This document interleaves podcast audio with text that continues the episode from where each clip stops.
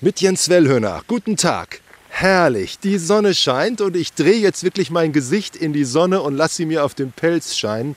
Das hat ja nun gefühlt schon ewig gedauert, bis jetzt endlich mal wieder die Sonne da ist. Und es ist schön knackig kalt. Frostige Temperaturen im Bergpark Wilhelmshöhe, direkt am Schlossteich. Und es ist wirklich ein fantastisches Wetter, blauer Himmel. Der Schlossteich ist noch nicht so gefroren, aber das kann sich nur noch um ein paar Tage handeln. Da wird ja dickes Eis sein. Der Herkules leuchtet mir entgegen. Die Laune ist hervorragend, auch bei Siegfried Hoss. Er ist nämlich hier für den Bergpark zuständig, auch dass er gepflegt wird und unterhalten wird. Herr Hoss strahlt. Warum strahlen Sie so? Ja, zum einen ist es halt schön, dass man wieder mal ein bisschen Sonne im Gesicht hat, äh, dass trübe Wetter um ist. Und zum anderen ist es natürlich schön, dass es jetzt der Boden ein bisschen gefriert. Äh, man kann ein paar Arbeiten machen, die in den letzten Wochen nicht so gut möglich waren bei diesem nassen Wetter. Gerade im Winter wird normalerweise Holz gefällt.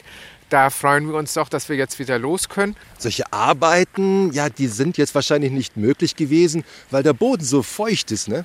Ja, also wenn man sich vorstellt, man hat es ja schon gemerkt, wenn man mal mit Füßen auf Rasen oder so ging, da hinterlässt man Spuren. Jetzt stellen Sie sich vor, ein Traktor muss da einen Stamm äh, transportieren oder sogar mehrere.